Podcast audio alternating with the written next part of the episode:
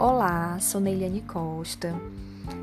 Hoje estamos com a doutora Tatiane, enfermeira e também gestora da unidade, para saber a opinião dela sobre o modelo de atenção primária à saúde mais adequado para qualificar a atenção integral do município que ela atua. Então, como gestora, né? O que você entende por atenção primária?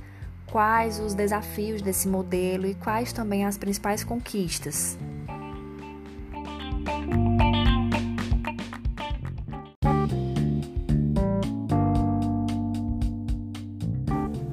Olá, é, eu sou Tatiane, enfermeira do PSF TANS, localizado no município de Itapiúna.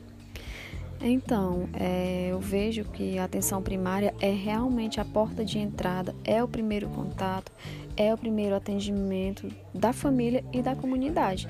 É tanto que na atenção primária é, nós atendemos grande parte dos problemas e necessidades da população. Desafios nós temos muitos, muitos desafios. E eu, como gerente né, da unidade, eu tenho um grande desafio realmente no processo de trabalho, né, devido às questões administrativas que vão além né, das nossas atribuições. Existe uma sobrecarga de trabalho no nosso cotidiano, responsabilidades, metas a serem cumpridas, indicadores, né? E a gente sabe que a atenção primária ela exige muita dedicação às ações de prevenção e promoção da saúde. E muitas vezes nós, como enfermeiros, é, não conseguimos desempenhar essas funções devido a grande parte do tempo seja, ser mais destinada a questões burocráticas, né? E também o atendimento à, à demanda, à grande demanda.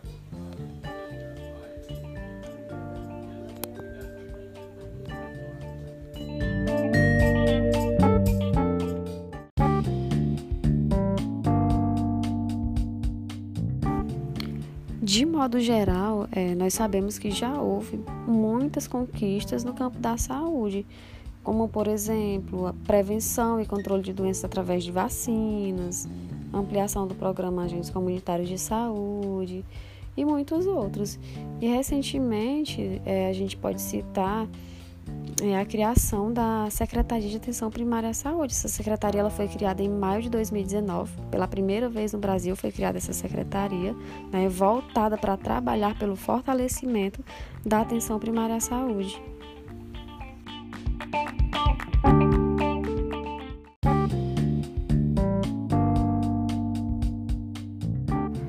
Partindo para a segunda pergunta, é, como você, Tatiane, acha que seria a saúde do seu município se o modelo de saúde adotado fosse um misto, como porta de entrada a atenção básica tradicional, unidades de pronto atendimento e centros de médicos especialistas.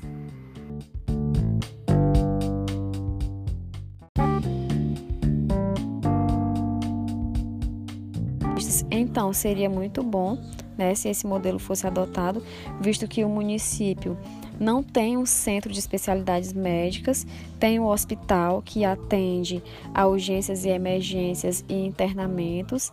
Ele não é estruturado para realizar atendimentos eletivos né, com especialistas. Os pacientes que são encaminhados da atenção básica eles são atendidos em uma região de saúde, em outro município. Essa região de saúde também atende a outros municípios.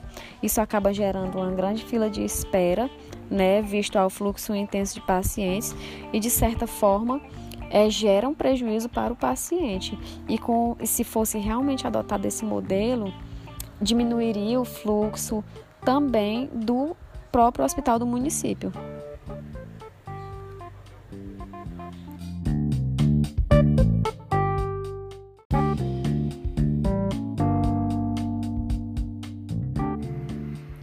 Então, Tatiane, é isso e agradeço muito a sua participação.